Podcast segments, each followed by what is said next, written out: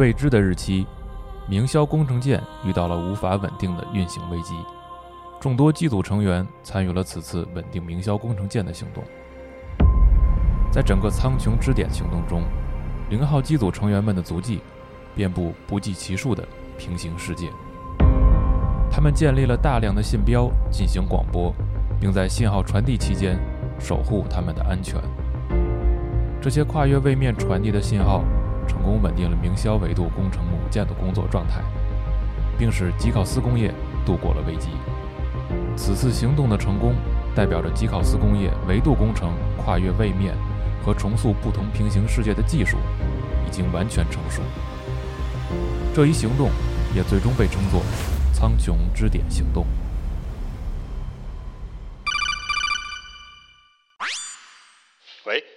外星什么时候回来呀？他们用过那套衣服已经展出了。哇，你跨维度通讯就聊这个，太奢侈了吧？啊，是给苍鹰之点专门设计那套零号机组冬装吗？终于能看出啥样了。是啊，你不想去淘宝集合铺看看吗？咱一人买一件。啊，行，那咱下周。喂，四十二，你还好吗？四十二，四十二。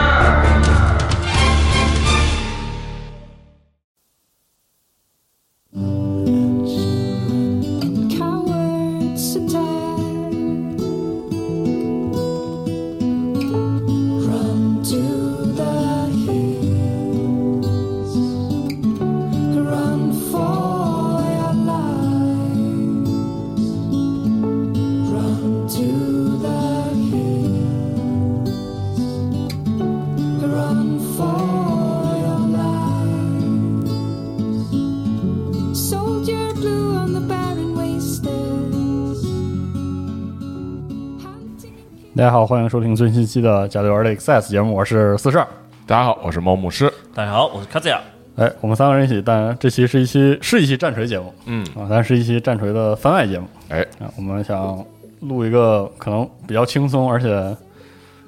嗯、怎么说呢？每个人有自己想法的啊，这么一期节目，对就是有关这个玩战锤、入坑战锤一定可能会经历的一个环节，就是涂装。对，模型制作吧。对，嗯就是模型制作，这个可能还涉及到呃不同领域的模型制作，但我们主要是聊一聊这个跟战锤有关的。对因为战锤它还是跟别的模型制作不一样，其实战锤制作要更简单，是，嗯，然后就更有娱乐化一些。对我做起来更爽，不像是别的那种像一个工作，战锤就像一个休闲。是，而且它很推这个感觉，因为我我最近开始，对，因为我我怎么说呢？我从在集合开始录战锤节目，嗯，甚至在那之前嘛，因为我我就是属于那种典型的云锤玩家。对云纯云纯纯看规则书、纯看故事的玩家。嗯然后在这个过程中，有很多朋友送过我棋子，或者想送我棋子，嗯我都婉拒了。嗯，对，因为这个生活状态啊等等原因，就是当时我认为不太适合，嗯不太适合玩儿啊。啊，然后最近就是机缘巧合，也不知道为啥，反正脑袋一热啊，主要就是去那个深圳录音，然后被热情玩家一通诓骗，然后就入坑了，给我忽悠一发不可收拾。然后卡子亚给我说这个略略有启发，因为我我我就是主要是担心嗯，没有地方能那个。能制作。能制作是吧？对，感觉要排开比对，较大的没有地方能架放对。但实际上后来这个卡子亚给我演示了一下，发现这个不用特别大架势，对。对。就三两下就可以了。就可以开始了。而且只要一个特别小的一个空间，就能放你的电脑，电脑前头有那么一块地儿就行。是就可以，然后就真的尝试一下，很 很上瘾，很上瘾，确实很上瘾。然后我就觉得，嗯，就是对于冰人啊或者什么一些其他涂装玩具，我也只能说略有了解，或者说我朋友有人玩。嗯嗯，从我的体验感觉，Game Workshop 其实是很主动，而且很突出的把涂装这个体验作为它娱乐的一环。对对，就是所以它在很多地方其实确实门槛儿没有我想象的对那么高，就是表面上看好像是架势很很强的那么一个事儿，嗯那一试了之后发现确实是一个呃还算还很愉快嗯，的一个事儿。是因为战锤毕竟是属于 hobby 嘛，是属于爱好嗜好的一种，所以呃，之前可能一起云战锤的玩家，或者看网上视频去涂装的玩家，其实你是没办法近距离接触到制作模型的魅力。所以因缘巧合吧，大家来了一趟深圳，那对吧？有组织的来给感受了一下，对，让四叉有完整的体验。嗯所以呢，可能态度会发生一些改变。所以今天我们的呃节目的着重点，我觉得非常有趣，因为我们三个参与者嗯。可以说是代表不同时间段进入到战锤的这个领域。首先，猫牧师他其实已经玩战锤很久了，应该十来年了，对吧？对，十几十二三年了吧，可能。对，那我自己呢，其实真正开始涂装模型不久，我是二零一六年才入坑的，就是棋子坑，也就是只有四五年左右的经验。哦那这次重点是四十二对，我就刚涂了两周，对，对它是完全之前也是没有呃模型的基础，对吧？，零基础的，零基础的一个心流体验，就也没有什么高达或者什么四驱车之类的，这些都没有，啊，四驱车都没做过。对，就什么哦都没碰过的，嗯，这么但小时候玩过冰人，对不对？小时候，你知道这个事情就很有意思，就是我小时候不能说玩过冰人，真的就是我印象中我家只有半套冰人，嗯。而且还是捡来的，啊，就是有点类似捡那个性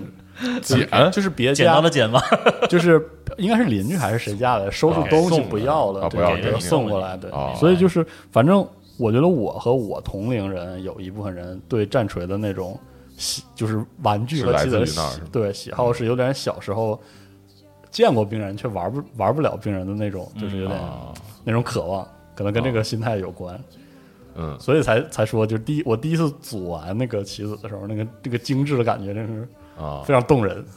非常动人。对我我我虽然就是小时候没玩过冰人儿，但是我小时候有那种就是小汽车，然后啊对对小动物小玩意儿会会玩，就是会拿这些然后打来打去，会玩这个。是的，那我个人则是一个模型玩家，因为我是呃四驱车的年代，就做了好多四驱车，然后后面到高达，虽然是一直没有停过吧，陆陆续续都在做一些模型，也但是呃确实跟大家想象的一样，因为战锤的棋子它涉及到。上色，嗯，这其实是一个非常劝退的一个过程。首先，呃，如果你不是一个学美术背景的，或者是说你对颜料不熟悉，包括你选材，还有包括选择工具，这个就会让用户压力山大。就会吓到你，而且如果你没有人带你，没有组织帮助你指导，你就在网上找起来很费力的话，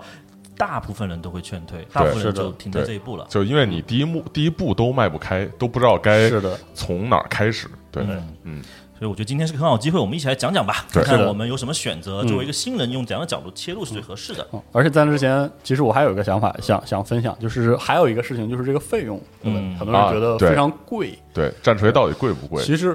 我我入坑来之后，一方面是感谢有很多朋友送我大包，然后大包其实我我评估之后发现，战锤呃单件单件的需要花费的钱的绝对值确实很高，或对者说相对是高的。嗯。对，但是其实就是从你买假设一个大包吧，嗯。就四百元到六百元左右的嗯。这么价格，你玩它的时间摊开的话，其实战锤这个东西性价比超高。就惊人的高确实是惊人的高，比我想象的要高。对，就其实有另外一个侧面可以对比，就是说我平常就是也玩 TRPG 嘛，就是跑团嘛，呃，跑团它其实需要很多的小模型来表示你站位啊、走位什么的。嗯那对于这个跑团的玩家，他会去上淘宝去找这种小模型，嗯然后有那种很便宜的，就什么五块钱、十块钱嗯一个，然后。就是比方一百块钱能买一大兜的那种，他们一般会去买那个。嗯但是后来就是如有一些人他们接触了战锤之后，发现战锤居然比这些还要便宜。便宜，就虽然战锤它一个大包特别贵，但是它大包换算下来，它模型的这个精度和大小，然后呃，当然包括它也是正版呀，包括它的附加的骰子什么这些书算起来一块儿，远比那些就是淘宝上用于跑团的那种水货要便宜。是对，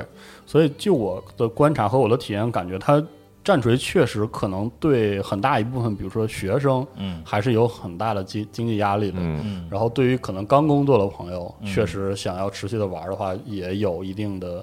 压力。这个这个成本，我觉得不只是金钱，可能是你刚工作的时候，你有这个工作压力、时间压力。嗯但是对于可能呃工作了有一段时间，然后稍稍有自己闲暇，或者是终于可以分出一部分。嗯呃，资金也好，空间也好，为自己的爱好做一些投资，或者说就是匀出一些小钱来娱乐一下的话，可能我现在评估之后觉得战锤确实是非常不错的一个爱好。嗯，对，而且在中国，其实因为互联网的发达和领、领先全球嘛，呃，我们有闲鱼，我们有淘宝，我们有各种二手交易市场。世界上你不用买大包的，你如果真的想简单感受一下，买个新手包就几十块钱，是这个可能就你两顿最多两顿饭的钱了。所以对这个我们这个爱好的推荐来说，说到底还是建议大家量力而行啊。对对对。就量量力而行，怎么样去投入都可以获得乐趣。选的是最适合自己。是的。对，嗯。嗯，好呀，那我们就正式开始我们今天的一些哎话题呗。从对涂装这个方面怎么入来讲坑是吧？怎么入坑？哎，其实这块应该猫牧师会比较有感触啊，因为战锤早年的模型其实不是塑料的，对，早年是有，最开始是最早最早，它是纯金属的，就是走的是那个呃，就是欧欧洲那些绅士玩锡人儿哦，锡人儿，它就是那种锡的金属的，都是金属的。而且它是就是现在一盒，比方战锤一盒十个兵儿，它当初是呃一盒两个人儿是金属的，但是当当时也会更便宜一点儿，更便宜呃，当然肯定比现在还是要贵啊，就是换算下来。然后后来呢，慢慢的变成了这个塑料的，但是它里面的那些就是特殊的人物英雄。还是保持金属的，金属就是它的等于最后会变成一个小兵儿都是塑料的，然后大部分的这个英雄角色和一些特殊的那种，比方说小兵儿里面有一些特殊造型的，它会有金属的。然后到现在，呃，又有一个过渡的过程，是中间会把所有的金属都换成树脂的，嗯哦，树啊脂件，但是它的那个树脂是特别烂，然后被玩家一通喷，就是嗯，基本上第一波树脂玩家拿到手都是天残，然后全都要换，换掉，全都要退换。到现在为止，那些树脂都不建议玩家去买，就是问题瑕疵都很多。嗯。然后到现在最后就变成，因为这个树脂很不成功换的，然后最后又变成就是所有的都是塑料的，嗯。现在我们能买到对。的可能是七版、八版乃至九版的模型都是塑都料为主。是塑料的。其实五版、四版都有，对不对？塑料件，啊、然后，但是其实啊、对，其实三版时候就开始有这个塑塑料模型了。嗯，然后它现在的这些模型也还是官网你还是能买到金属和树脂的，但是它是在慢慢淘汰的过程中，就是他老的那些，就说白了，他库存还没卖干净 啊，但是他。呃，所有的这些你最常用的、最实用的这些东西都是塑料的。嗯，对，所以这里应该会是新玩家的第一个迷惑点，就是哎，为什么有不同材质的？嗯是不是每个材质都有同样的角色？但其实就像刚才我们讨论，它是其实混在一起的。举个例子来说，比如说现在我我组完的呃战团 DA，DA、嗯它里面的战团长还是金属，还是金属。哦那它的一些英雄单位，比如像嗯呃以西结，它依旧还是金属的，但阿斯莫代它以前有过金属，但现在它变成了呃塑料的，所以是混在一起的。那可能未来呃配合最近 GW 的策略，它应该会不断推出新的英雄角色，比如说 BA 团的孟菲斯托。他就说出了孟菲斯顿啊，他可能就会慢慢慢慢批化，批化之后就会变成了塑料件。嗯它就是有一个替换的过程，它现在是要把过去所有这些都替换了，然后现在呃，就算某个现在应该是不太存在说某个模型必须你去买金属或者必须去买没有这些树脂才行讲究。了是吧？对，基本上你都可以用相应的这种塑料的模型去改造，或者说有类似造型的东西去、嗯去替代、去指代。对，而且确实可以跟大家说，我作为一个第一次拿到这个板件的这个人来说，这个 Game Workshop 的塑料件的工艺确实非常惊人。嗯就上面如此小的这个比例，应该我印象中国外的讨论都叫它 miniature 是吧？Miniature 就是这是专门的一种说法。嗯，这个板件上的那个模型，小小的尖端、小小的凸起，那种褶皱做的非常非常精美。对。嗯，然后这种我们叫中文叫微缩模型啊型嗯，这三个材质其实有不同的特色。金属件其实很多老玩家或者老派的玩家，他追求是它的重量，嗯。哦哦，每个棋子重量因为那个用金属鳍的锡对用锡做的，但它的缺点就是比较肉，因为模具对于它的会呃过制造过程会耗损。所以其实，在量产的过程中，它的很多地方是没有那么锐利的，跟塑料比较起来。那树脂呢？因为它开铸的这个工艺不一样，它就是说它的模具其实损耗是非常快的，远远没有塑料件或金属件那么耐用。所以它可能开了一定量之后，很少的一定量之后，它就会呃就就停了，因为它的模具已经耗损了。所以这也是为什么很多呃树脂件是非常稀有的。虽然我们在这里不谈它好与坏或者品质的高与低哈，就是包括像 FW 对吧，很多稀有货它是用开用树树脂开模的。那塑料件现在基本上是公认的是呃它的最通用的细节、通用性以及它的韧性，就是它的那个塑料材质啊，他们申请的专利嘛，就从一米左右掉下去都不会耗损。对，反正买模型是全世界一个通用的语言，就是永远是买新不买旧。对，嗯，一般只会就是，尤其是现在就是金属，它会特别的贵，因为是老的模型它是金属的嘛，然后只会有那些追求收藏、追求这个就是品味的会去去去去追求金属。一般来说，如果只是玩的话，呃，新人也不建议买塑料之外的，因为都会有制作上的很大的难度，然后也会更贵，然后也确实没有必要。好就好在现在的那些叫叫新手包，其实都是啊都是塑塑料都是塑料件。对，那么四萨既然提到新手包了，我们可以开开始给呃新人安利一下，就是说，如果是个新玩家，我买什么是最经济划算的？毋庸置疑，有你有几个选择。第一，如果你真的是费用还预算还 OK 的话，买大包是永远是最经济的。嗯，因为就像刚才我们说的，你真的是平均到每个单价上面是非常便宜的。你这里可以选择新手包、大版本的对战包，或者是一些呃呃跟剧本有关系的、跟故事推进有关系的一些对战包。官方它会定期去出一个两个种族对战的这种套装，然后大概会就是划算还呃就是核核算过来到人民币可能到八百九百左右是这个价钱。然后这种大包它其实一般都比较值，然后每个版本它会有一个那个版本的大包，大包就是版本呃刚开始出的时候的大包，然后那个大包会比其他的一些两个人的对战包还要值。嗯。嗯，那如果这个时候你的预算不是那么充足的话，可能比如说就一百元或者两百元左右，我给大家的推荐是新手包。嗯，新手包有几个好处，第一，它的颜色并不是灰色的，它是有上色的，也许是红色，也许是蓝色。还有一点就是，嗯、它可可能会不用胶水，应该大部分新手包都是不用胶水，它有卡榫的一个对。结构。对，第三点就是它跟底盘、底座。接壤的部分也会有个凹槽，是的。也不用胶水，直接可以放上去了。对。基本上就是一个非常非常简单，用呃非常容易入手的一个选择。对。的，呃，就是 G W 它有一个概念叫 Easy to Build，就是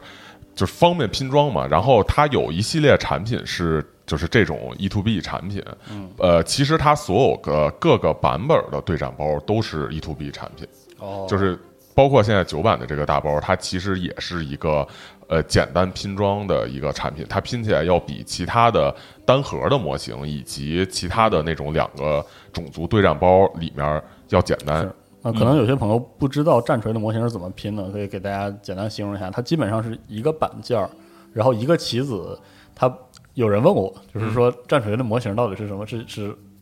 是装俩胳膊，然后两个腿儿，然后那些东西？其实不是的，就根据不同的动作，它基本上会被拆成三到五个。三到五个件儿吧。嗯，这这个里头是要看它是 E to B 还是它是是的。这个就是就是非 E to B 产品。如果 E to B 产品，它很有可能特别简单，比方说它就是一个前胸。然后一个后背，然后两个一拼拼一个腿，是。然后可能还还甚至它还带带胳膊，带腿、带胳膊的，然后一啊合就会就可能三五个件儿，就比方一个件儿是一条胳膊加后背加一条腿，另一个件儿是一个前胸加另一条胳膊加一条腿，然后再加一个头，再加一背包就拼好效果。这个是就是一般 E to B，而且不用胶水，直接拼好就行。然后像一般的那种单核模型，它可能会要更复杂一下。很多的这种单核模型里边的东西，它可能会是两条腿在一起，前胸后背，两条胳膊，然后肩胛、头呃和那个背包。但是在这个过程中，它会给你很多的选项，就是比方说你可以胳膊。有好几种替换，脑袋有不同造型，然后武器可以换，然后背包可以换，它会它会这样。阶的玩法。对，因为这个是给那些 DIY 的用户用的嘛，对就选它就是有个手叫 Multiple Parts Model，、它这个是给你很多不同的选择。嗯，对。那其实呃做模型肯定要用工具嘛，对吧？对所以其实这期节目，如果你是一个呃模型达人，或者你有做模型的经验，其实你应该非常清楚。嗯，第一个我们要用的一个工具就是将。呃，那些零件从我们的板件上面剪下来，嗯，很多人用剪刀，这是不对的，是。因为第一你的手会很痛，第二呢可能也会破坏零件，所以这里其实会有一个我们叫做模型剪钳的一个这个概念，嗯，对。那模型剪钳其实网上的选择特别多，从十几块钱到几百块钱都有。嗯，如果你是一个新人刚入坑的玩家，我不建议你一开始买特别贵的，嗯，是的的工具，我觉得剪钳大概买个几十块钱就不错了。嗯，网上比如说像优速达，嗯，或者是其他的这种呃三十块钱左右的是非常好好的一个选择。嗯当然，如果你是有模型经验的，我个人哈，仅代表我个人是非常推荐金牌剪田宫的金牌剪。哦一是它有口碑耐用，第二呢是它的手感和它的那个刃的呃薄厚度是刚刚好。这个时候肯定很多人会把一个传说的大品牌丢出来，就是神之手。是的，对，神之手，我个人觉得不是特别适合新人，为什么呢？因为性价比比较低，是吗？呃，一是性价比比较低，第二就是因为它三百块左右，是还有当然不同的呃版本啊，有更贵的。但神之手的问题是它的那个剪钳有一面它是薄刃剪，是的，薄刃剪其实如果你新人新人不注意使用，说是非常容易损害的。换言之，可能你的零件就是和你的嗯这个剪钳都会同时损坏。就简单来说，就是战锤模型还不配用神之手。啊，原来是这样吗？对对，就战锤模型，它我我觉得它还没有，就是说，就因为战锤模型它设计就是为了让更多人更好去、去玩它，嗯我觉得去弄它它的比较软，啊、对，它没有必要让你配一个特别高端用，就是适用于各种情况的那种剪子、剪钳来专门去对付它。一般的就是性价比比较高的这些剪钳就足以去满足它的这个就是最高配的要求了。其实是这样，因为我跟我的一些交老朋友啊、嗯有简单的就是交流，他实际上对于某些类型的板件，他对剪线的要求挺重要的，就是因为它影响第一刀下去水口的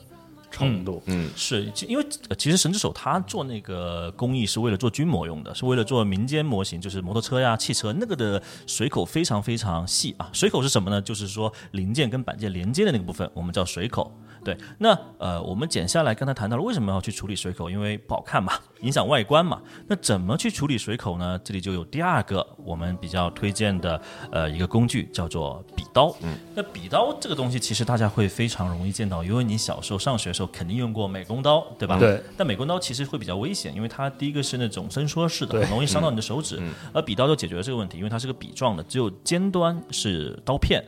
那这里我也会比较呃推荐田工的一个基础套装，就四十块钱，非常便宜，里面有一个十个呃几十个刀片，我用了十年还没用完三分之一。它的好处是让你可以精准的处理水口。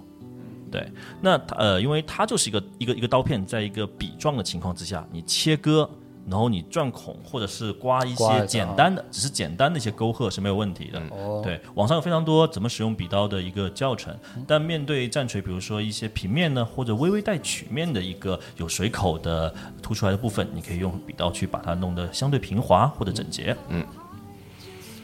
那笔刀说完了，下一个是战锤，呃，特别重要重要的一个工具，可能是我目前为止，因为别的模型我也玩过，但没怎么遇到过，就是刮刀。哦，刮刀的目的是什么呢？它其实不是一个开刃的一个金属刀，而且现在主流的刮刀是有金属制的和陶瓷制的。我这里推荐金属制的，因为陶瓷制很容易崩。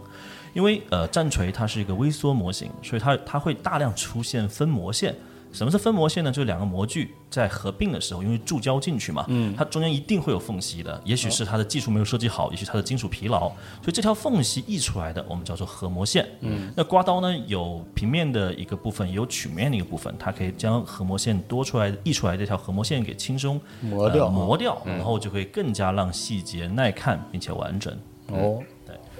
呃，目前其实国内能选的刮刀不是特别特别多，很多人直接偷懒了，就用笔刀的背面来充当这个刮刀。但是笔刀毕竟很锋利，所以有的时候呃，如果你不娴熟的使用笔刀，很容易破坏呃模型零件的表面，所以一定慎用，或者找呃网上的教学视频，或者你身边的好朋友教你怎么使用。嗯，因为这个概念在高达模型里面是没有的，在、哦在那个民用车或者是其他的军模里面也是几乎没有的。没有合模线这个东西对因为呃，军模和高达它分的特别细，就它零件分件特别细，不存在这种、呃曲面，刚才我们说的脚啊、胳膊、腿合在一起的一个这种复杂造型。哦，对，因为只有复杂造型，他们才会有合模线两片合的这个概念。哦，这个我觉得到时候时间轴配图就知道横模线是怎么怎么回事。原来合模线警察是战锤很专属的，哎，对对对，我就是横膜线警察。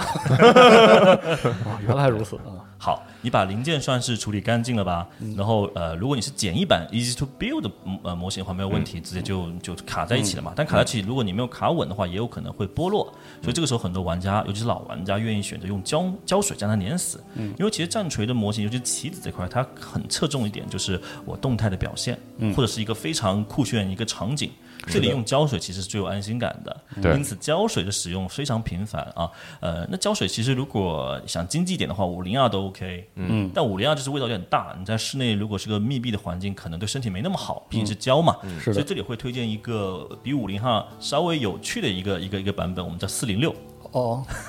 没听过吧？原来胶水还有四零六。是四零六的好处是什么呢？它是一个流动性相对强，哦，但是味道没那么大的一个胶水，而且很容易买，很便宜，跟五零二差不多价格。嗯我我们俱乐部就是一箱一箱的买。然后这个东西它是经济比呃性价比非常高的。嗯当然，如果你觉得这种国产的东西不对你口味，其实市场上非常多的胶水买。嗯，官方战车的有胶水买，田宫的有可能黄盖、白盖都有不同的用法，这个就按照你个人喜好去筛选就好了。对然后可以跟大家简单说一下这个，因为我我的我买的这个就是新手包嘛，嗯，然后他那个就不是没有没有 easy 到那个程度，就是是一定要用胶水的那种嗯啊对对，都没有它没有那个卡损之类的情况，嗯就可以直接粘，那个粘非常好用，基本上就是拿胶水点一下，然后用手捏住。一段时间基本上就合的非常严实的，嗯是吧？然后至于怎么怎么拼呢？就是那个包里有有张图，嗯，对，他就告诉你这个地方是是 A 板件还是 B 板件，然后 B 板件有个编，对哎，然后对应个这编号，对这块一定得强调一下，就是大家在做现在的这战锤模型的时候，你一定要不要都剪下来，对你一定要就是看好的编号剪哪个，对，然然后再合，再合，对，剪一个拼一个，剪一个拼一对个，，嗯。合完之后，然后再直接粘，啊，不然的话容易剪的乱七八乱七八糟。对，因为过去战锤它其实呃有一段时间它的模型是就是你一个模型的就是左右手是随便都可以换，就比方说你一队五个人，他有二十个，他给你二十个手可以摆不同姿势，这二十个手全都。对哪个人都适用，哦。当然现在不一样了，现在是基本上就是，呃，A 这个人他只能一二三，然后 B 只能四五六，他手是固定，所以说千万就是别看好像手一样，但是其实它是一一对应的。像暗影之矛这个包的 VSM，嗯。它基本上就是可替换件儿几乎很少，只有那么一两个兵种的对，暗头可以暗之矛算基本上它都是卡死的它其实算 E to B，对。对，而且嗯。基本上都卡死。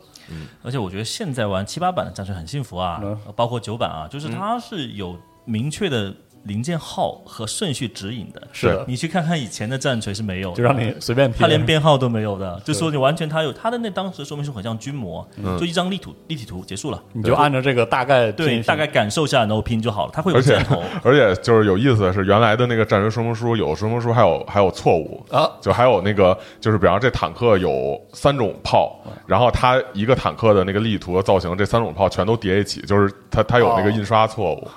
就经常会有这种特别诡异的经常都会有，然后还有还有编号会有错误，对对对对呃 喜闻乐见的这个是。嗯，然后还回到胶水这块儿，就其实我一般用的是那种田宫的这个白盖儿或者是绿盖儿，然后感觉会好一些，因为我感觉五零二那种东西，就是你你点过去，它流动性太强，然后很容易就是说呃从你的缝儿里头溢出来，溢出来。然后田宫那种的话，我感觉就一般它是带就是就是把那个盖子摘下来，它是带一个小刷子了，是然后你刷上一层，它流动性。就是不那么强，然后可以很好的粘而且住。五零二跟田宫系的胶水那个原理不一样，嗯五零二它是急速脱水，两个干燥起来，而田宫系的它是将两个塑料融化在一起。对，它是有点腐蚀的。哦，所以我调完之后，那个塑料有那个融化的质感。对，但你用五零二你会发现会发白，对不对？哦发白就是瞬间让那个东西脱水。哦，但我这里会比较担心白盖味道好像比较大，对不对？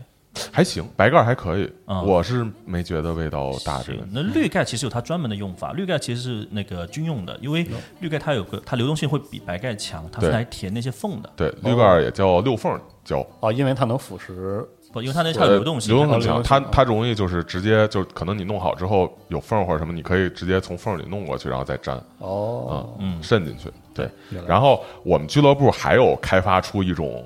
就是俱乐部常用的一个胶，但是是专门粘金属和树脂的。因为其实金属和树脂用五零二，它首先金属树脂没法用那个田宫的胶粘因为啊因为它田宫是腐蚀塑料，它它不是塑料。然后一般田就是一般金属和树脂会用五零二，但是五零二其实呃粘的就是也不会那么好，经常容易掉。嗯后来我们找到了一种叫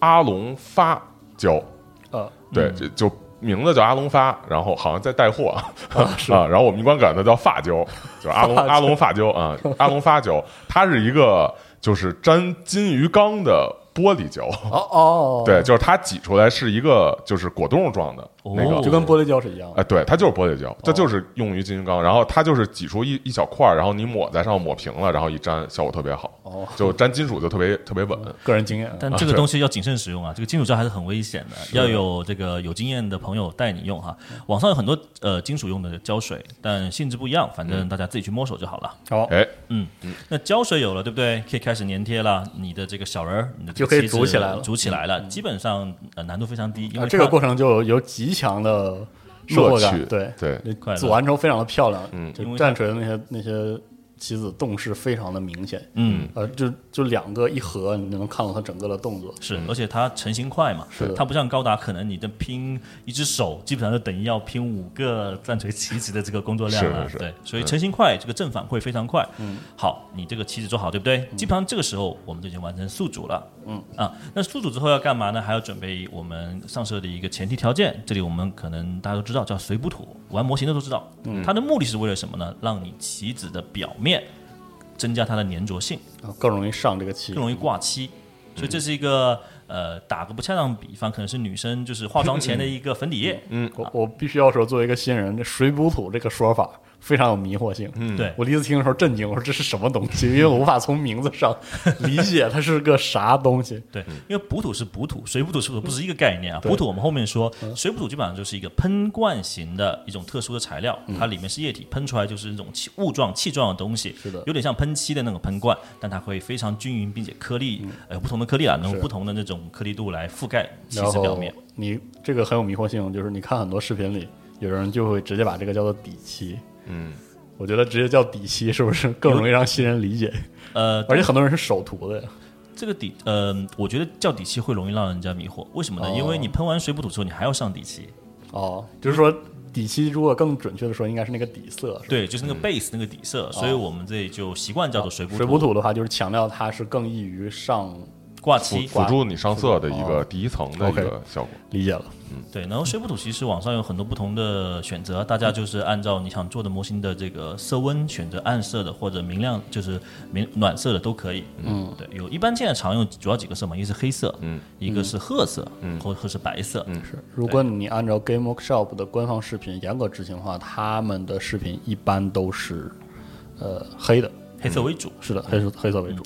不过这个水补土一定要网上看看视频啊，你千万不要像对那种喷蟑螂或者昆虫那样子对。着喷，可以看时间轴啊。有对，这个是 对，非非常非常快乐，就是因为我我第一次用水补土根本就不会用，然后就很惶恐，然后就离得非常近，然后喷喷的非常的厚，然后这个就把我的第一个星际战士喷的像石膏像一样，对，哦，然后然后那个看过的人还起了个名字叫“温柔的雪”，特别有韩剧一点都感觉。不温柔。我我跟这个夏布老师在群里沟通的时候，我说我说老师，然后他说嗯，我说我第一次用水不土，然后还在打字呢。嗯，他说你是不是喷厚了？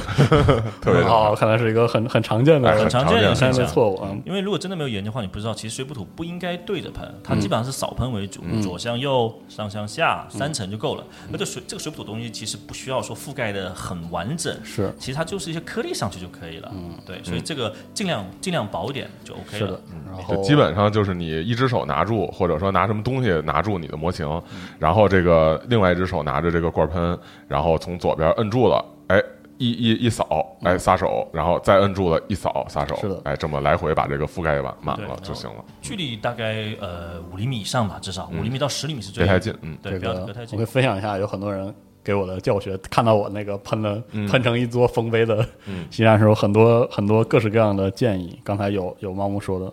刚才说的十厘米到十五厘米，甚至更远都可以。嗯，然后小光给我光哥给我提到了，说一定要从一侧往另一侧喷，就不要来回。不要不要对对对对来回啊！对对对对。你从从左往右喷一下的话，啊，然后再从左往右，再喷一下，，嗯，因为你来回不好控制力度。是的。对，然后官方像像邓肯大神给的建议就是，他会用一个小木板儿，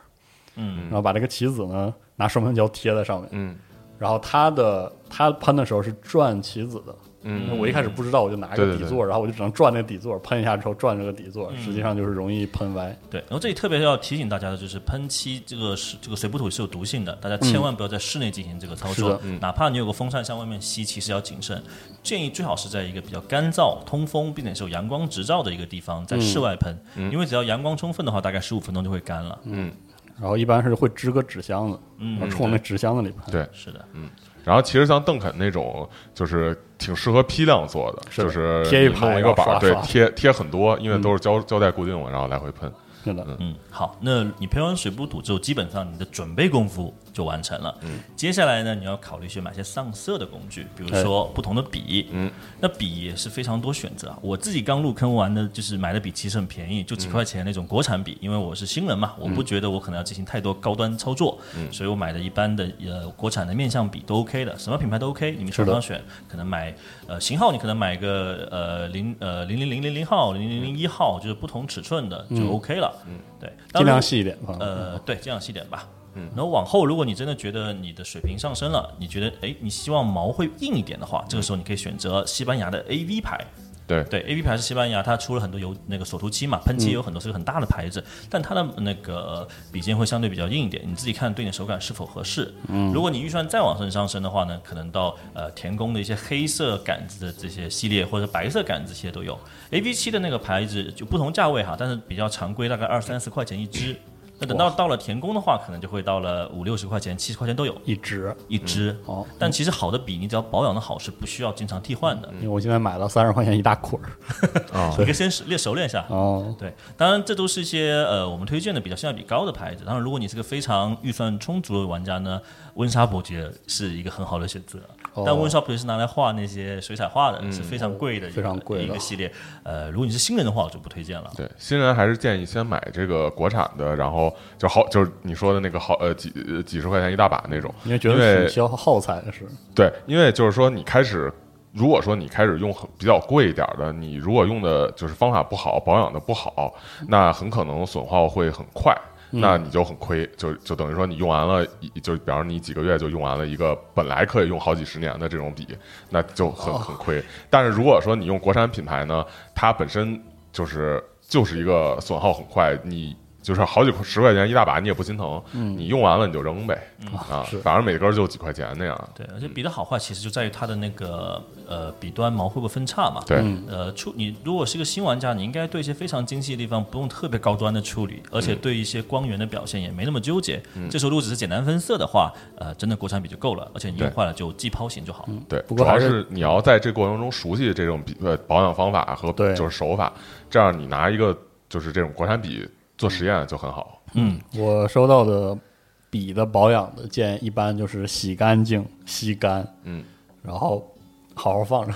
对，千万别放笔筒里插着，就是你放那个笔筒里插着，它笔很快毛就会弯。嗯嗯倒着插不行吗？就啊，倒倒倒着插可以，就我就说别拿那个笔尖儿冲冲下，你最好就是就是刷完笔之后，然后吸干净，然后好好的这个在旁边平着放就可以。嗯那习惯不一样，像我个人喜欢就是一边上色一边用小肥皂放在旁边纸巾里面，就是在使用的时候同时保养，但可能会略显繁琐。如果你呃不纠结这个的话，你可以一次性涂完一种颜料，然后再去用水啊，包括用一些小肥皂去洗一下。因为小肥皂的好处是什么？它是聚拢你的呃笔端的那些毛发。嗯嗯，好，呃，那比完了呢，就到了最后一项工具了。啊，对，笔其实还有一点，就是说笔还是要，呃，应该说不同尺寸的都有一点吧，就是需要一些更呃厚一点的笔，然后也需要一些细一点的笔，因为你在画的过程中，你可能大面积上色的时候，你需要一些更呃厚一点，然后头大一点的粗一点的笔。然后你在画一些细节，比方说什么眼睛啊，或者一些小宝石的时候，你可能会用到细，所以你可以买一些就是稍微的粗一点的和一些稍微细一点的都有。对，嗯，没错。好，那笔买完了就是最后一项，我们的颜料。嗯这是漆啊，七哎，这个是呃漆太多选择了，嗯，我这边其实会比较推荐 GW 官方出的手涂漆，嗯，因为他们的这个技术实在是很黑科技，它可以让你用非常简单的一种涂装手法来表现非常高级的呃视觉表现力，嗯，当然呃，因为 GW 漆它的那个饱和度非常高，嗯。但是这是是属呃合适战锤这个世界观的一个视觉表达的。但很多人会以饱和度高的 GW 七配合军模灰度比较高的 AV 七一起交叉使用。哦当然这就比较呃属于高端的高端的，我们这里就暂时不说了。但确实你买一个适合你的 GW 七是一个必要的，因为涂装的乐趣又跟制作模型的乐趣是不同维度的。是的，就推荐 GW 七，其实有一个很重要的一点，就是 GW 七它会按照这个颜色直接告诉你这个颜色是用来涂什么的。就对应的包里会有一个色表，哎，对，就是呃，就好比说你用非 GW 七，它可能那个七是编号或者是特别专业的这种名字，但是呢，你用 GW 七，它告诉你这就是马库拉格兰，这就叫阿巴顿黑，这就叫什么什么突击切绿，你就一下就知道啊，那我涂黑军团用阿巴顿黑，我涂这个 U 团我用马库拉格兰，嗯，它就很清楚你要用什么颜色去涂什么模型。所以 GW 漆它是个闭环的宇宙，你可能得真的了解那些名字是什么，你去选就非常上手。哎，因为 AV 七是用编号的，其他七也是用编号的，所以要走进故事。对，当然它模型的那个翻过来后面，它会有一个七的对应表，是的。但是它的对应表其实是为了卖七，会加很多会多。对，呃给你比方说一个一个蓝色，它给你五种那个渐变的配方，但是其实你从中选择一种就足够。了。而且这个官方系我要特别分享一个心得，就是我为什么会觉得 G W 确实把涂装这个事情做成它娱乐的很重要一点了？就是因为我这个人，嗯，对色彩的敏感迟钝程度是非常惊人的。因为我小时候，呃，学过一段时间画画，哦，就是画素描画，嗯那画了很长一段时间，然后甚至一度我母亲都在考虑说，是不是可以接着学，就是啊接着当当时走没有没有到美美术美术当时就是刚上初中还没到，啊，然后直到我开始学水粉，哦，我老师都要疯了，就是我对我对色彩那个不敏感的程度，然后我我玩呃那个使用水粉的时候调色的那个嗯。颜色的混沌的程度，让我们老师天天都非常挠头。嗯。啊。然后，所以我其实是一个对色彩极度不敏感的人，嗯。但是呢，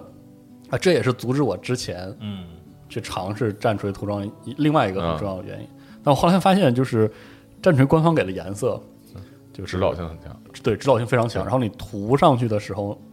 可能搭配我不太清楚搭配的模型特别出来，一下就出来。对，一下就它的对比色，就是它的所有颜色配在一起，看起来非常漂亮，哎，对，就并不需要我有任何的美术基础，对对，然后就马上就会出效果，对。就正反馈非常非常强，对，所以就感觉有一种把你哄的就开心，反正给我哄的就开心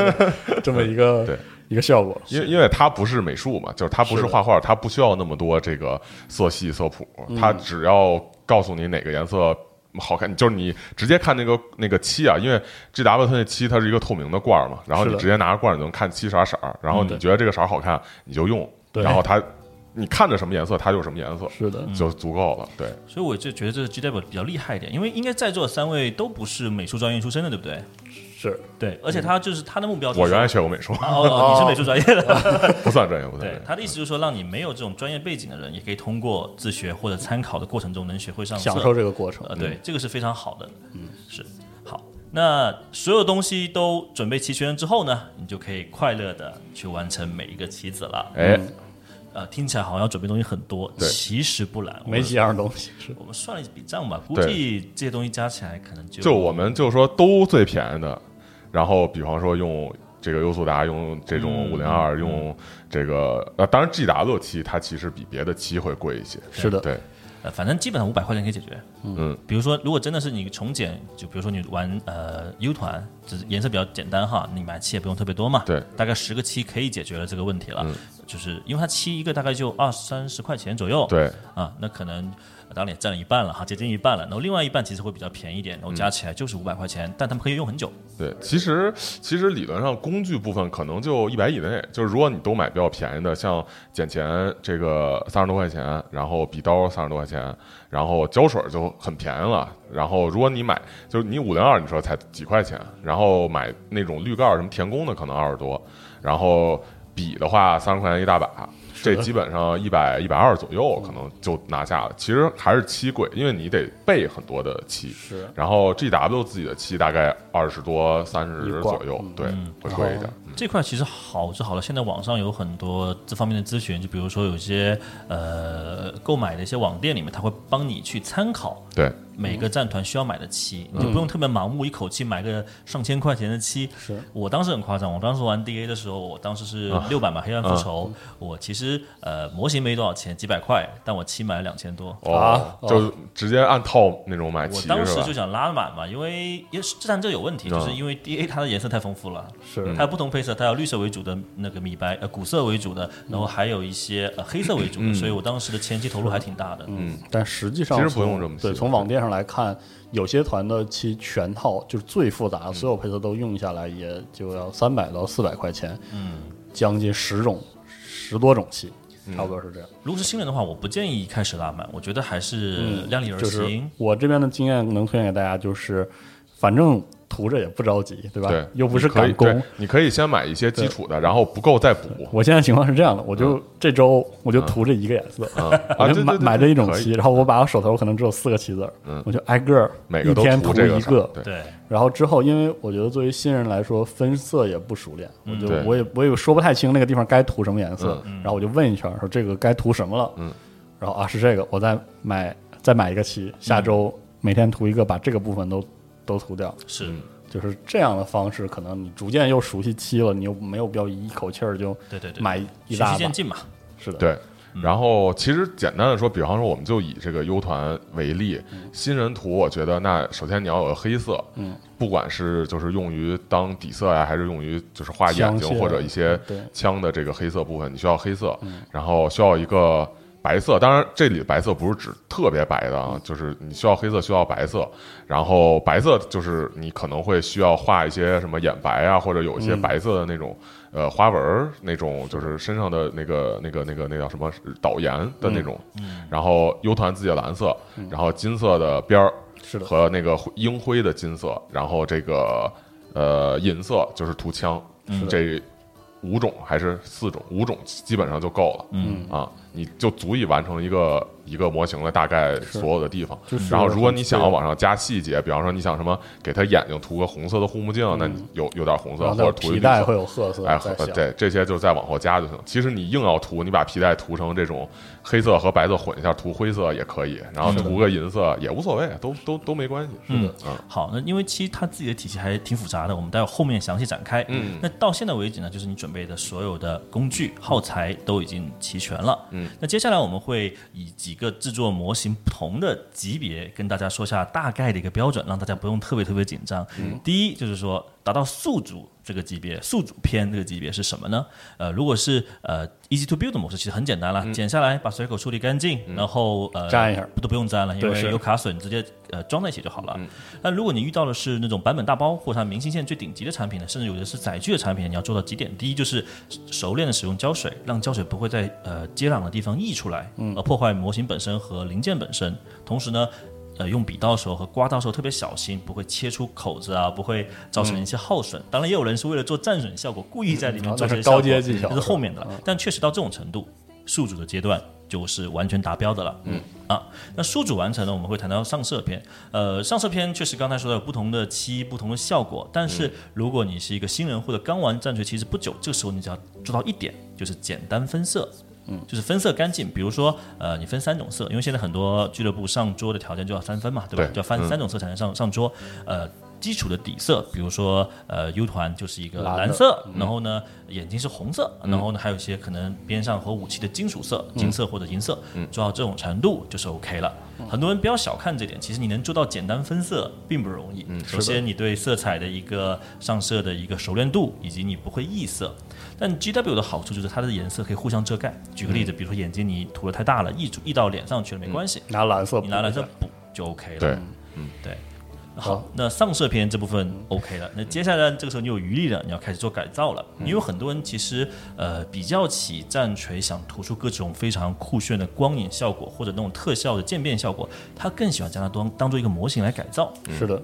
刚才谈到了早期的模型和现代模型都会提供不同的零件，对。你把更多的武器，你把更多的挂件，你把更多那个场景上面地台的一些石头啊、沙子啊、草啊，甚至是一些水纹的效果呀，或者是一些其他的一些载具的零件散落在你身边或拿在手中，都是完全可以的。因为呃，它就是非 easy to build 的模式里面，它的接壤的地方并没有一个对接的卡榫。嗯，它是可以完全用三百六十度旋转。转的方式。对，但既然谈到了改造，还有一些人是非常用力的，比如说他把两个零件凿空，然后里面放磁铁，哦，这样子就可以各种替换，而且各种动作，这就太高端了，感觉对，。所以呃，改造是一个其实是一个非常整体，要考验你综合实力的，呃，对模型的实力，对改造动手能力的实力的一个大的一个体现。所以呃，新人不用特别纠结这部分，但是如果有看到好的呃改造的作品，可以存下图来给以后作为想象力的参考。嗯哼，那呃改造完了之后呢，就是场景片了。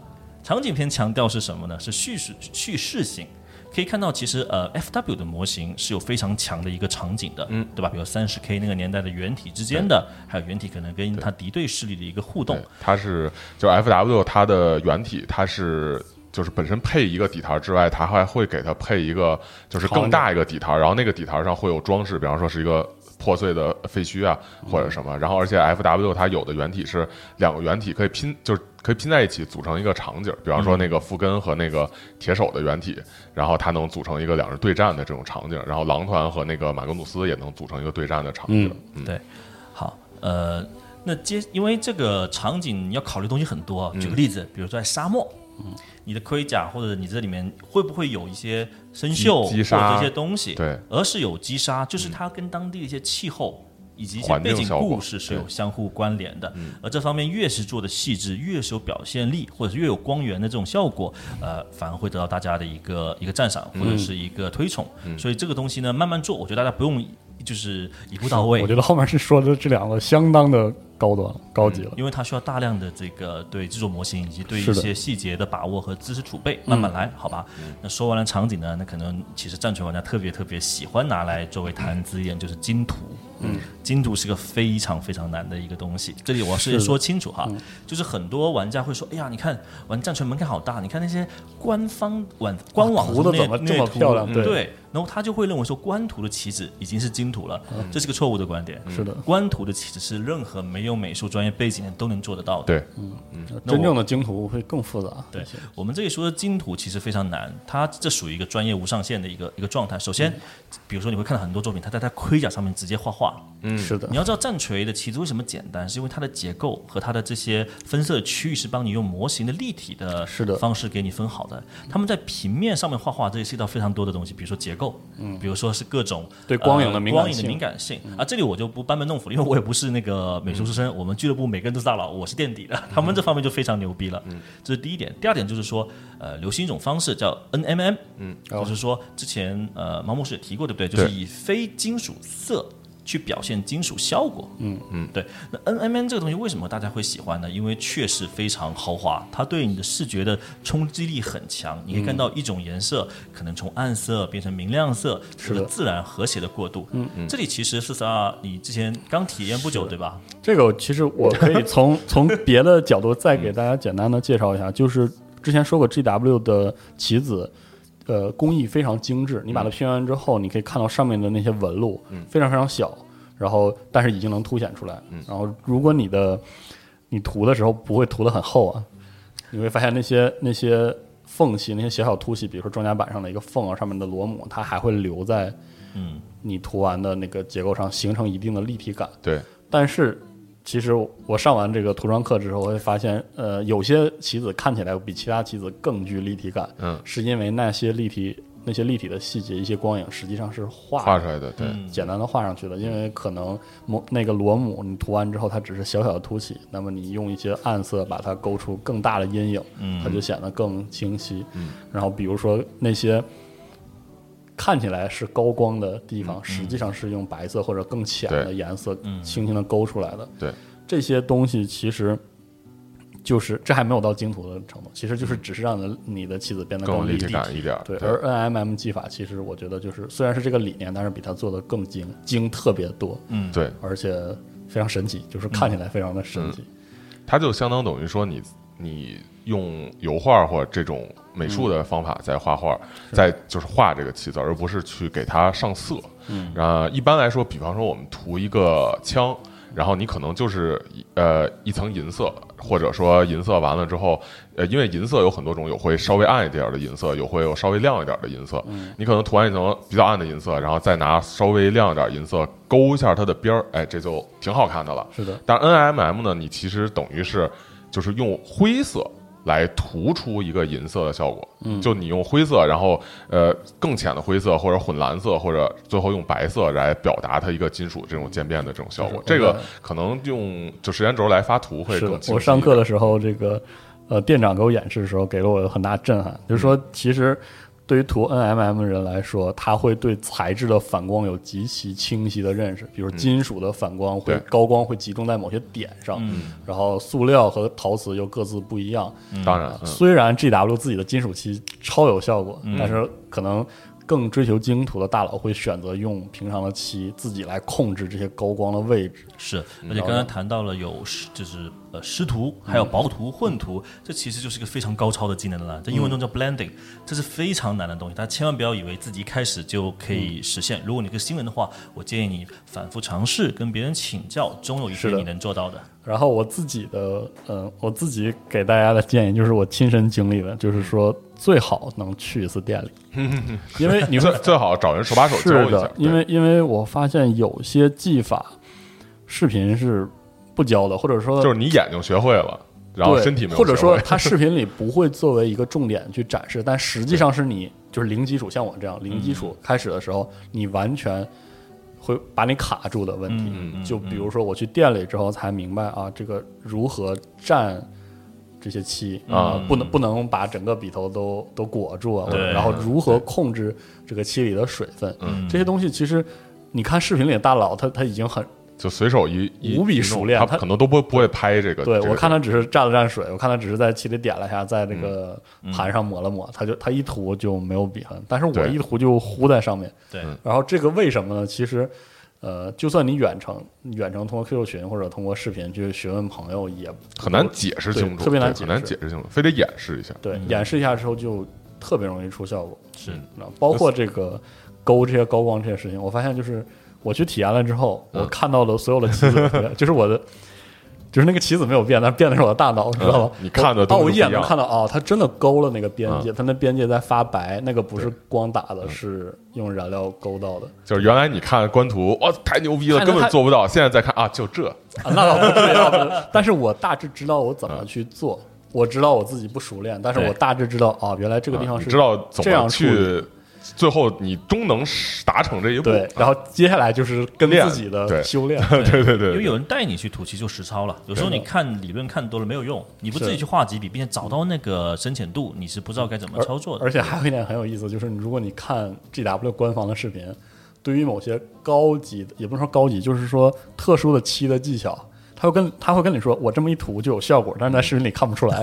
就没意识。但是他在你面前用一些，比如说之后我们可能会讲洗漆啊之类稍微点，或者说对。他说我要上一个高光了，但在视频里其实因为他你隔着屏幕，嗯。他扫完之后，你觉得那高光难道不是灯打的吗？就看不出来。啊是但是在现场他一勾，你就看到了。对，因为毕竟你能拿着左右的去转，对。然后四十二也是来，就是我们俱乐部玩了一下，然后那个，然后露露就就是店长嘛，就开始教教四十二，然后教教教到一半，然后露露呃不，然后四十二突然发现啊，难道我在学 NMM？然后最后涂完了，然后涂了一个就。就算是带 NMM 效果的一个，就其实就是别看我们说这么多 NMM 什么的，包括改造什么的，其实也并没有想象中那么难是啊，甚至说就是像四十二没有基础，然后只是去店里学了一下，然后和别人聊了聊，就很快能掌握。当然，肯定他不会就是变成那种特别大佬一下，是但是他会知道这种技巧，知道自己之后怎么样能达到而且你学习的那种。学习之后会发现，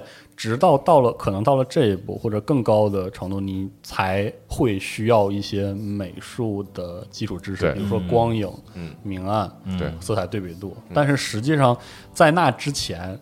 你就是。你甚至这么说可能不太恰当，但是那种体验有点像是那种平面的天色游戏，但是变成了，立体的，但是变成立体。秘秘密花园的那种。对对，其实是那种东西，对其实那种东西很有，因为是因为战锤它这个模型，它每一块都是一个，就是就是，其实你可以把它拆成一块一块，比方说它盔甲、一个肩甲，它肩甲肯定有一圈这个边儿金边儿，然后中间有一个这个肩甲的区域，然后可能上面还有一个徽章。其实这就相当等于三个部分，就是呃，你其其实就相当等于在做一个填色，你把那个金边儿涂一个颜色，然后盔甲中间涂一个颜色，然后上面那个徽章再涂一个颜色，其实就是在做填色游戏。然后你可能过了一个门槛之后，你发现，就是我就这，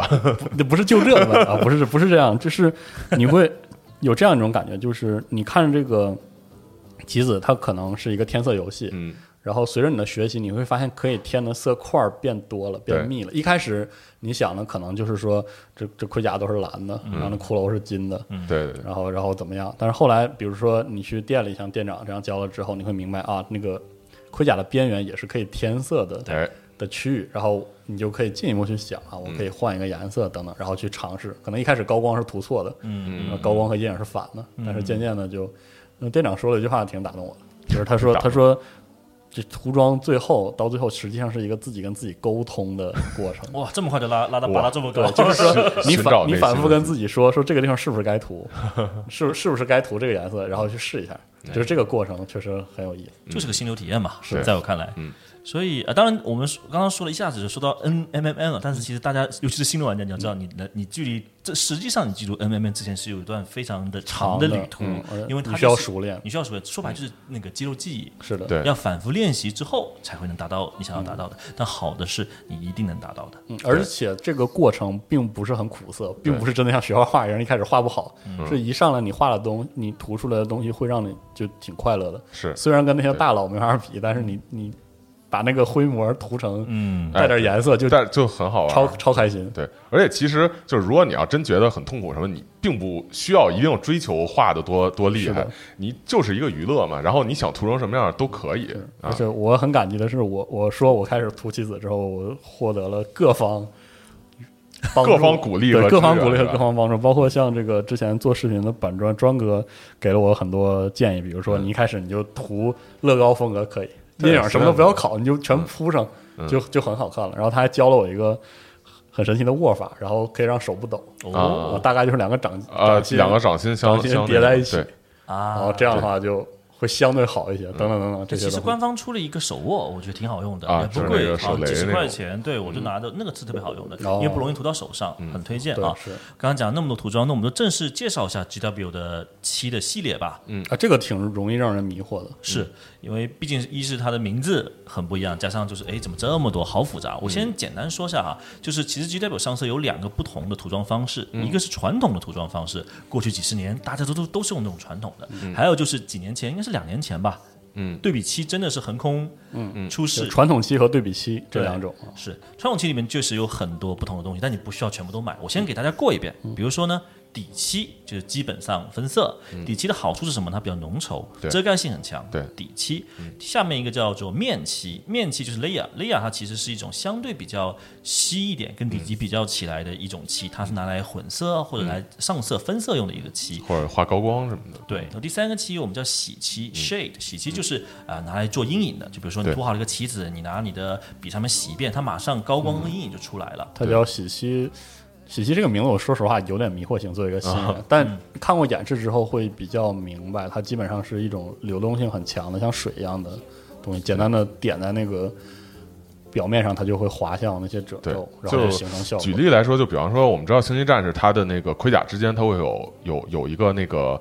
就是金属的，嗯。就是那个就像管管道似的那种部分，或者说一些枪上的管子，然后你直接用银色涂完之后呢，你会整个银色糊上去，会把贼那个对，它会它会把你的那个就是管子，它中间肯定是凸起一块儿缩一块儿，凸起一块儿缩一块它会把缩的那个地方也涂成银色，就整个表面看不出来。嗯。然后你洗漆就是直接沿着上面去，哎，就直接画一笔，然后它不会改变你的这个就是银色这个颜色，它会渗入到。你的缝隙的地方，这样你的凸起的部分就会变成银色，然后呃缝呃那个凹下去的部分就会变成黑色，就会有这样一个效果。对，因为画画嘛，讲究就是对比嘛，就是说高光与暗光的对比，对疏与密的对比。那洗漆和面漆就是一体两面，洗漆为了压暗，那面漆为了提亮，亮，嗯对，好，其实这三个期基本上你就可以完成你所有的涂装了。如果你不追求特别极致的表现，嗯，好，我们接着说，接下来下一个期叫做 dry 干扫期，干扫期就是在边缘，比如说你要体现高光，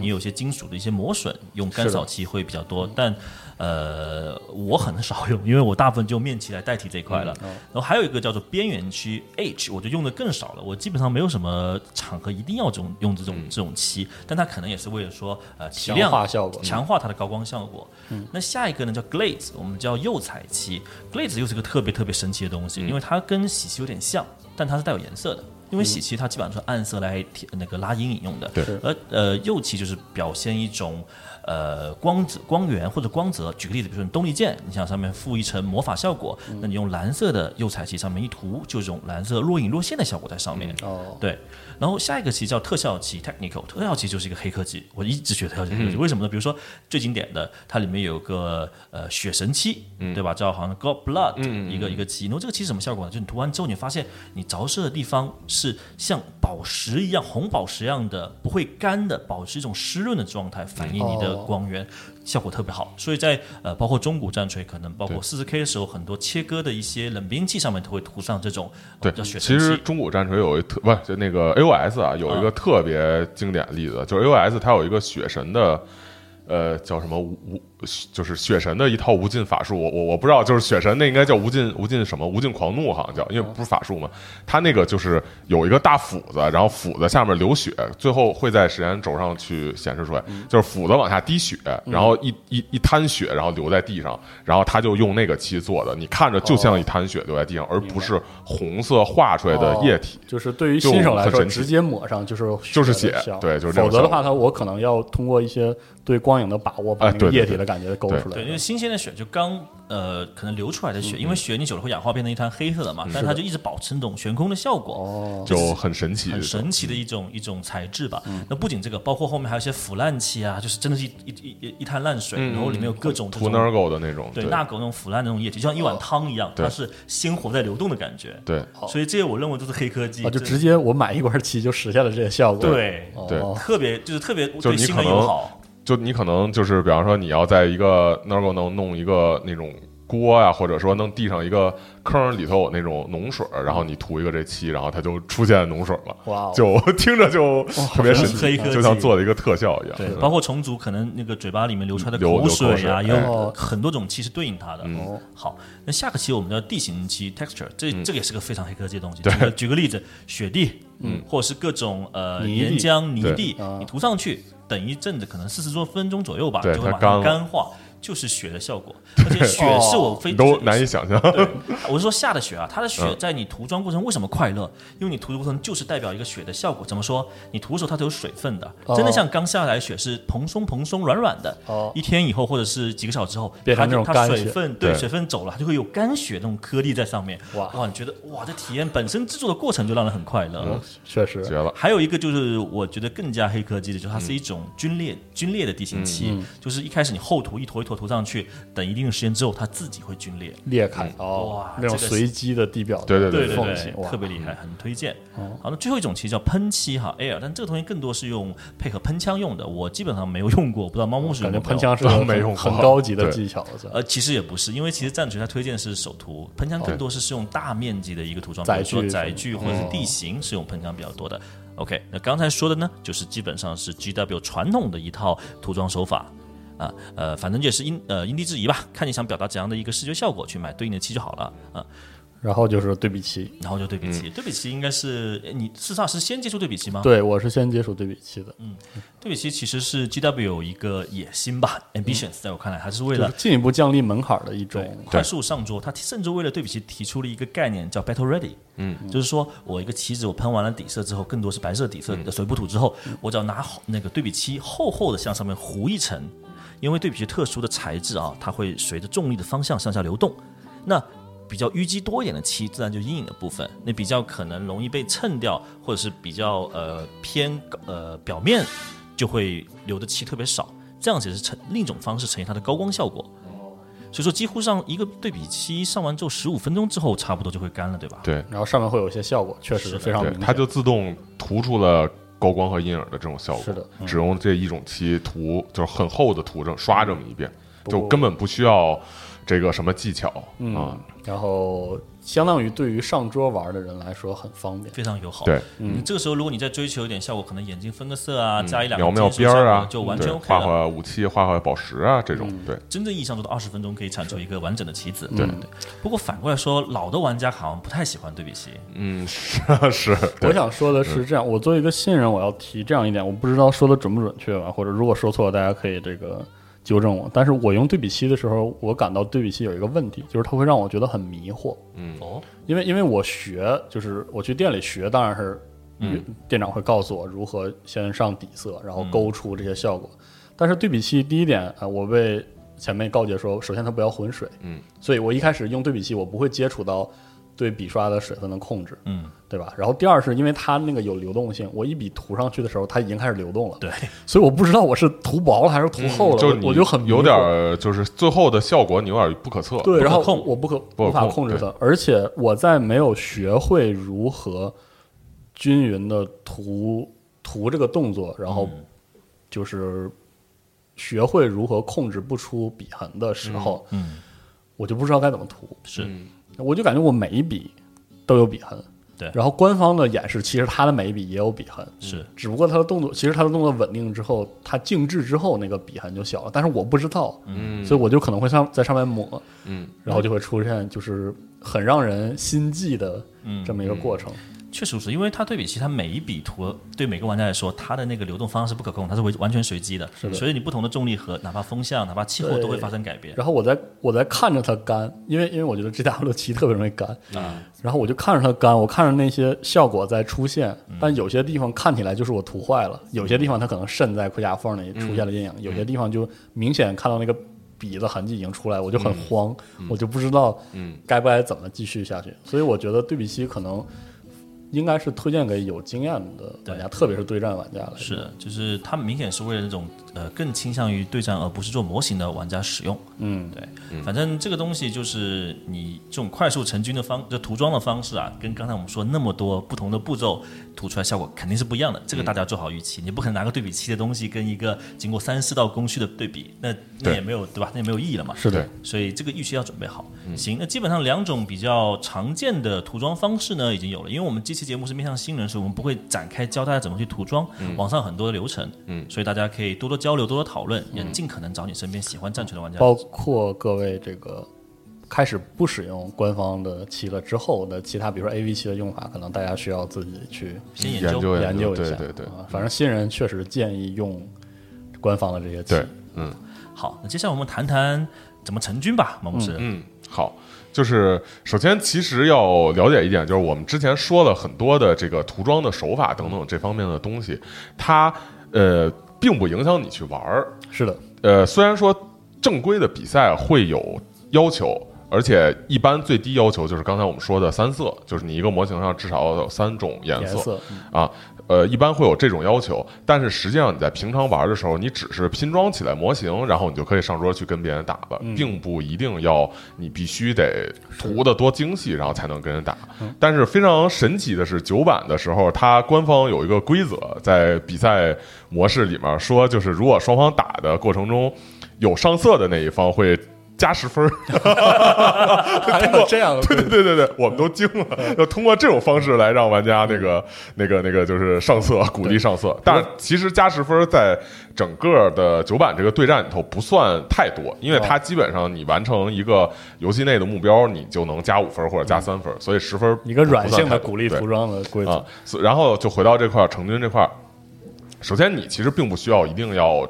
呃全部上色才可以打，你拼好了之后，因为一般我们我们也建议，官方也建议说你是先拼再去涂，你拼好之后你就可以去跟人对战了，然后你可以一边。就是享受对战的乐趣的过程，一边再慢慢涂装，这样其实你会有一个就是双双重乐趣、双份快乐，是吧？啊，有这样一个过程。然后在成军这方面呢，其实投入的也没有想象中那么多。我开始玩的时候，其实是在大学的时候，嗯，然后那会儿好像每月也就五百块钱生活费左右，但是其实。呃，而且那会儿战锤还要贵，那会儿战锤是按十三算，就是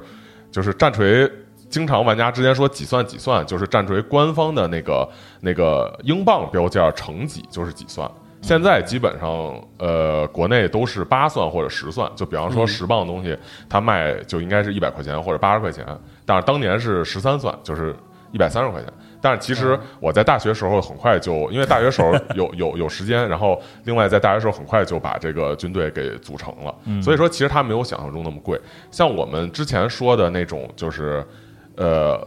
跑团玩家会购买起来都非常值的，比那些就是摊儿货的那种水货的那种模型棋子儿要更值的那种大包，就是对战包，两个种族在一个大包里，呃，大概这个九百块钱、八百块钱到一千块钱之间，像这种包。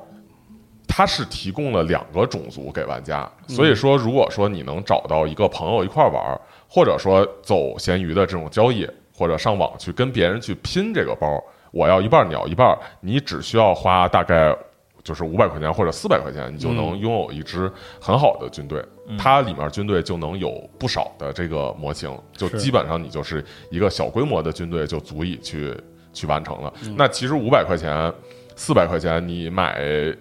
你你可能两个三 A 大作都都都不到，因为你可能一个三 A 大作三百多块钱四百块钱，然后你手游基本上抽一单就 五百块钱嘛，就相当于成军了。哎，对，这就是相当于成军了。但是呢，一般这个就是这种大包里面的军队，可能是在呃我们战锤对战的时候会双方约定一个分数，然后比赛也有一个分数的这个要求。呃，分数就相当等于于你的，按炉石说就是你牌库上线。然后按这个呃，就是那个那个星际说，就是你的人口啊，对，呃，分数一般越官方是就是比赛都是两千分儿，然后平常玩家玩儿也是两千分儿，嗯然后一个这种大包里面五百块钱的模型，基本上就是差不多一块钱一分儿吧，就五百分儿左右，嗯然后或者是六百多分儿，嗯啊，然后意味着你大概有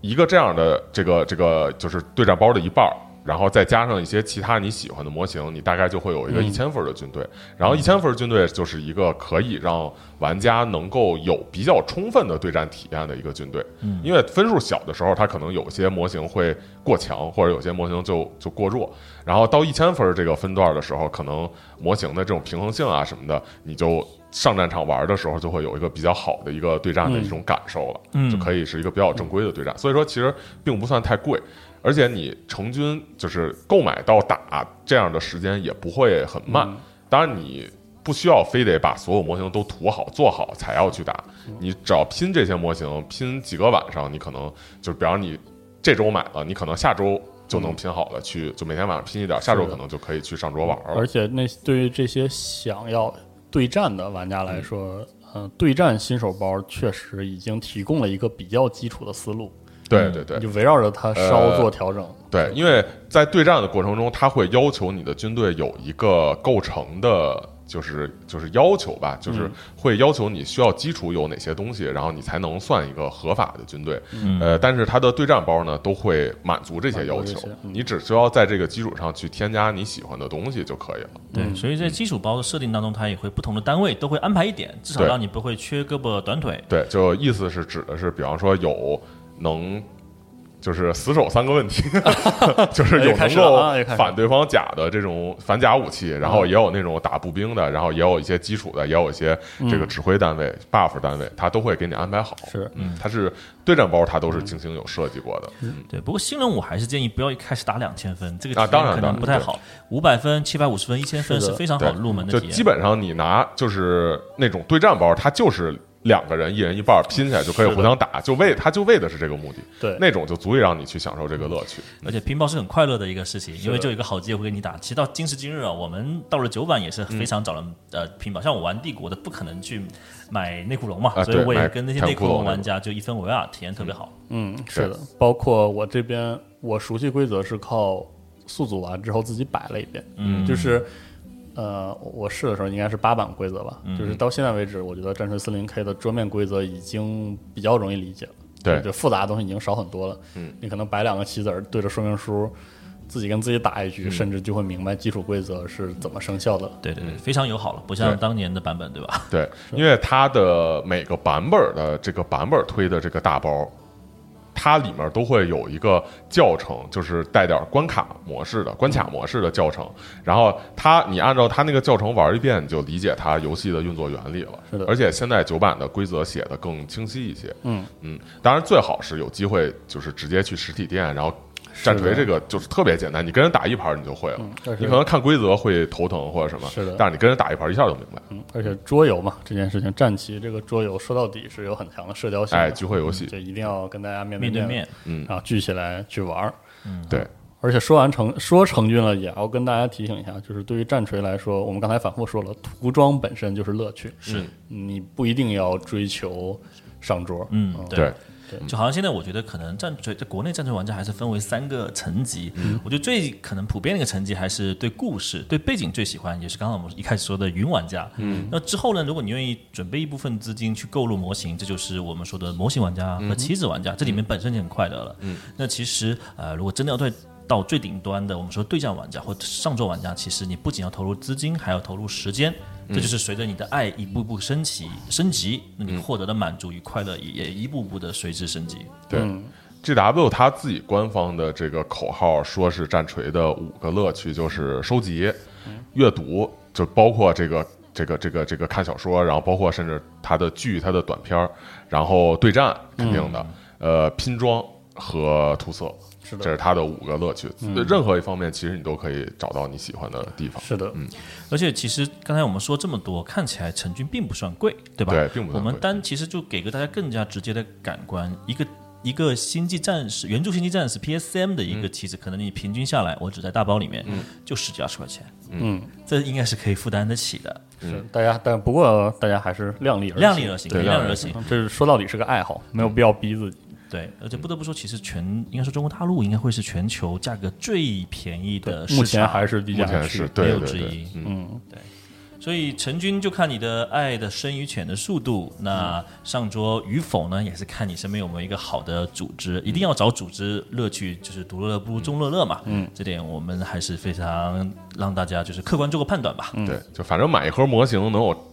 五种乐趣，是吧？然后享受哪种都可以。是的，对，我特别喜欢邓肯当年在他的老版哈六版、七版的一个书里面说到，他说这个东西做模型、做棋子对战本身就是爱好，爱好是什么？不是你天天干或者是天天熬夜去做一件事情，而是说你累的时候，无论是涂装还是对战，要放下这个东西，喝杯咖啡转一转，因为带来快乐的事情。就应该属于快乐，而不是在一个高压，或者是说在一个很负面的情绪当中去完成它。千万不要逼自己。对，然后反正一点一步一个脚印嘛，因为我始终觉得战锤是一个小而美的东西。一开始可能五百分的一个小部队，一个小队五个人，到后面一个十人部队，各种不同的单位，各种呃领袖啊、指挥官慢慢慢慢进来，乃至到后面有沙盘、有建筑、有改造、有金图，这个成长的过程其实是一个终身嗜好。嗯。